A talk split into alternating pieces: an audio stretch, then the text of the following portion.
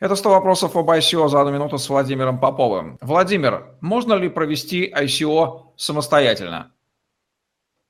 Да, безусловно, и более того, изначально SEO было создано именно так, чтобы каждый мог проводить его э, самостоятельно. На сегодняшний день нужно понимать, что трафик SEO стоит довольно дорого. В день он может обходиться более 5000 долларов. Но это не означает, что нужно отчаиваться и не делать SEO со своей командой или даже в одиночку, э, что тоже вполне возможно. Почему? Потому что, в принципе, э, личные встречи, участие на каких-то специальных э, конференциях, участие на специальных источниках в виде того же BitTalk и Reddit и каких-то специальных группах Telegram, Facebook и так далее, дает определенный трафик. Если вы самостоятельно сможете договориться с инвестором, который поверит в вас, внесет деньги, и это будет именно криптоинвестор или, может быть, криптофонд, который не будет заходить в долю компании, а будет заходить в долю в токенах, что очень важно, вы сможете собрать деньги на непосредственно при ICO, и эти деньги уже использовать для широкой маркетинговой стратегии, э,